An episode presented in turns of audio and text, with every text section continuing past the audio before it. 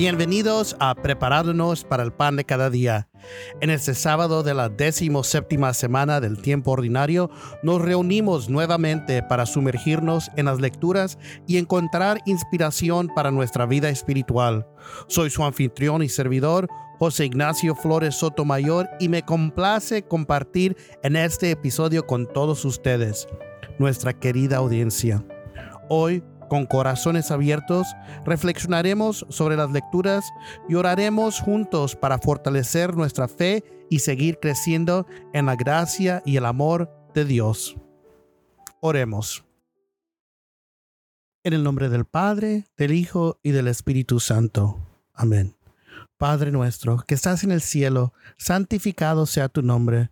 Venga a nosotros tu reino y hágase, Señor, tu voluntad, así en la tierra como en el cielo. Danos hoy nuestro pan de cada día y perdona nuestras ofensas como también nosotros perdonamos a los que nos ofenden. No nos dejes caer en tentación, mas líbranos del mal. Amén. Dios te salve María, llena eres de gracia, el Señor es contigo, bendita tú eres entre todas las mujeres y bendito es el fruto de tu vientre Jesús. Santa María, Madre de Dios, ruega Señora por nosotros pecadores, ahora y en la hora de nuestra muerte. Amén. Gloria al Padre, al Hijo y al Espíritu Santo, como era en un principio, ahora y siempre, por los siglos de los siglos. Amén. Dios de amor y misericordia, te damos gracias por este nuevo día y por la oportunidad de reunirnos en oración y reflexión. Te pedimos que nos concedas la gracia de abrir nuestros corazones a tu palabra y permitir que tu Espíritu Santo nos guíe en nuestro camino de fe. Que las lecturas de hoy nos iluminen y fortalezcan y que podamos aplicar las enseñanzas de tu palabra en nuestras vidas diarias. Danos la sabiduría para discernir tu voluntad y la valentía para seguir tus caminos. Te pedimos que bendigas a todos los que nos escuchan en este momento y a sus seres queridos. Que tu amor y paz reinen en sus corazones y en sus hogares.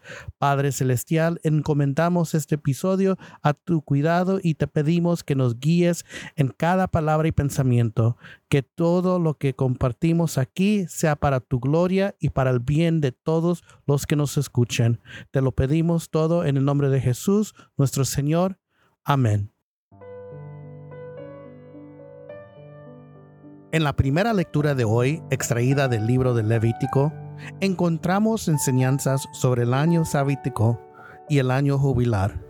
Dios instruye a su pueblo acerca de la importancia de observar estos periodos especiales de descanso y liberación de deudas. Veamos cómo estas prácticas profundizan nuestra relación con Dios y con nuestros semejantes. Escuchemos con atención.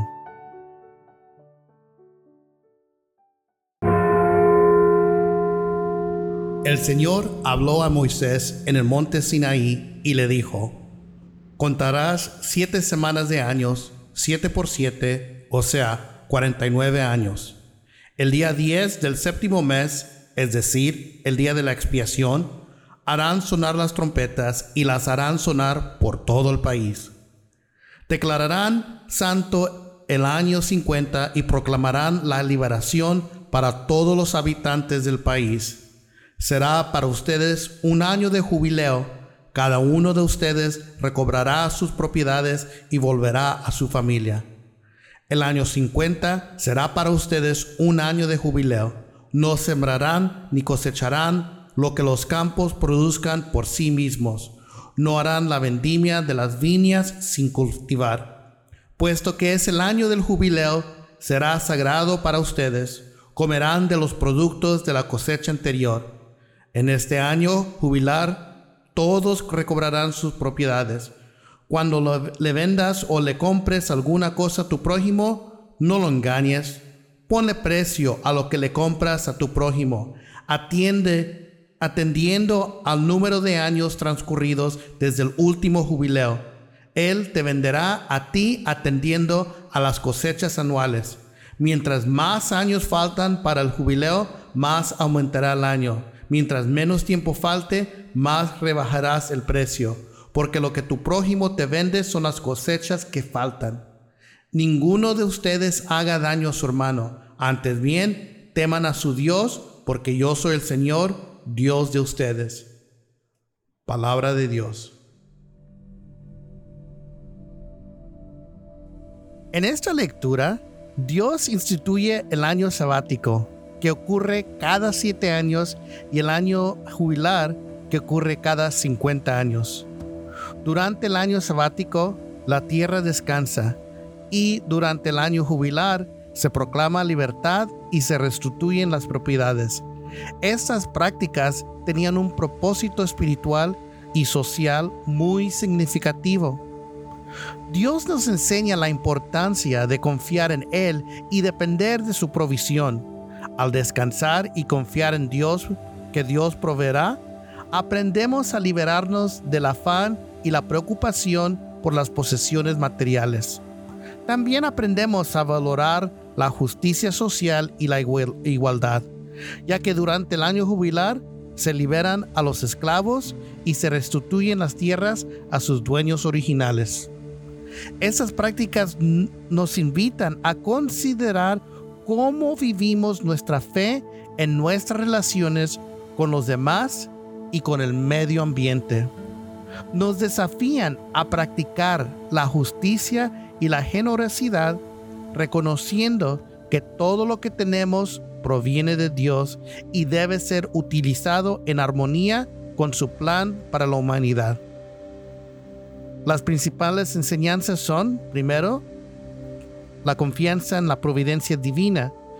Aprendemos a confiar en Dios como nuestro proveedor y descansar en su, su cuidado. Segundo, la justicia y generosidad. Practicamos la justicia social y la generosidad en nuestras relaciones con los demás. Y tercero, valorar lo espiritual sobre lo material. Reconocemos que nuestras posesiones materiales no definen nuestra identidad y aprendemos a valorar lo espiritual por encima de lo material. Encomendémonos a Dios en este día para que podamos vivir estas enseñanzas en nuestras vidas diarias y ser testigos de su amor y justicia en el mundo. Sigamos reflexionando juntos con la lectura del Evangelio.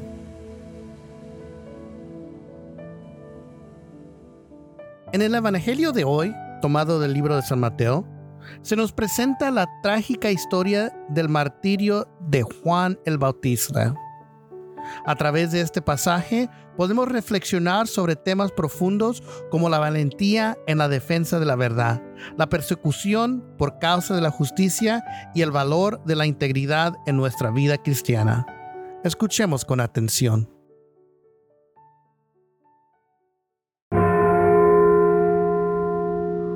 En aquel tiempo, el rey Herodes oyó lo que contaban de Jesús y les dijo a sus cortesanos, ¿Es Juan el Bautista que ha resucitado de entre los muertos y por eso actúan en las fuerzas milagrosas? Herodes había apresado a Juan y lo había encadenado en la cárcel por causa de Herodías, la mujer de su hermano Filipo. Pues Juan le hacía a Herodes que no le estaba permitido tenerle por mujer y aunque quería quitarle la vida, le tenía miedo a la gente porque creían que Juan era un profeta. Pero llegó el cumpleaños de Herodes y la hija de Herodías bailó delante de todos y le gustó tanto a Herodes que juró darle lo que le pidiera. Ella, aconsejada por su madre, le dijo, dame sobre esta bandeja la cabeza de Juan el Bautista.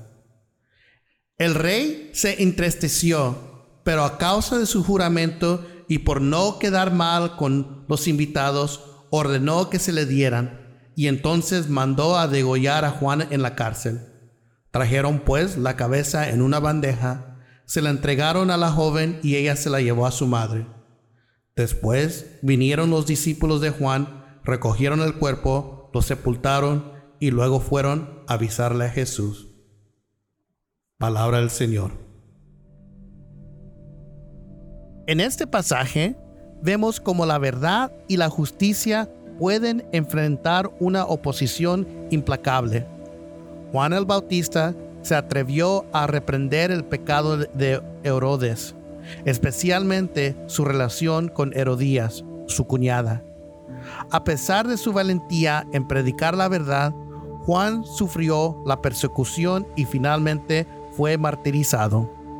La historia nos llama a reflexionar sobre nuestra propia valentía en proclamar la verdad evangélica en medio de un mundo que a menudo rechaza o ignora la palabra de Dios. También podemos aprender del ejemplo de Juan sobre la importancia de mantenernos fieles a nuestros principios y convicciones, incluso cuando enfrentamos oposición o dificultades. Las enseñanzas principales son, primero, la valentía y defensa de la verdad. Aprendemos a ser valientes en proclamar la verdad evangélica sin temor a las consecuencias. Segundo, la perseverancia en la fe.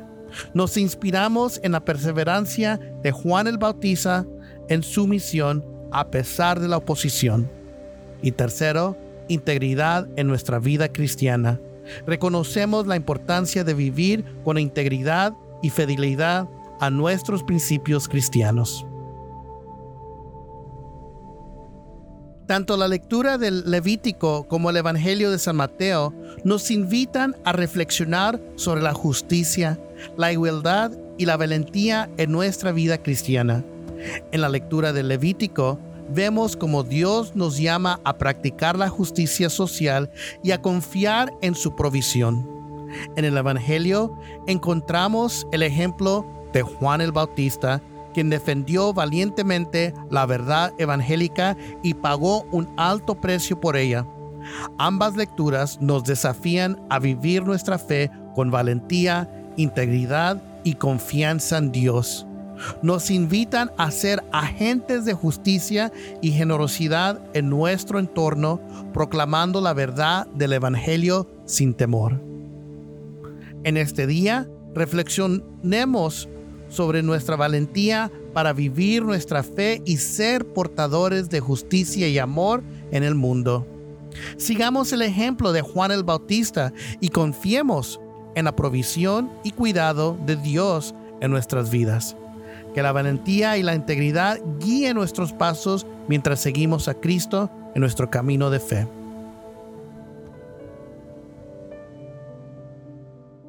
Queridos amigos, ha sido un privilegio reflexionar sobre estas poderosas lecturas y aprender de la justicia, la valentía y la igualdad que se nos presentan en la palabra de Dios.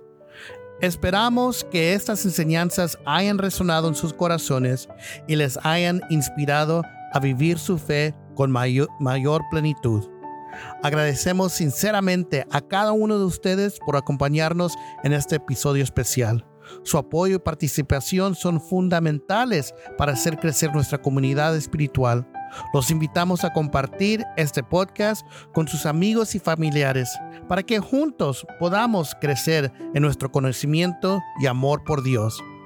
Recuerden que cada día es una oportunidad para acercarnos más a Dios y vivir como auténticos discípulos de Cristo. Que su gracia y amor nos guíen en cada paso del camino. Nos reuniremos nuevamente mañana para seguir reflexionando juntos en la palabra del Señor. Que Dios los bendiga y les conceda un, día y semana llena de paz y esperanza. Gracias por escucharnos y hasta pronto. En el nombre del Padre, del Hijo y del Espíritu Santo. Amén.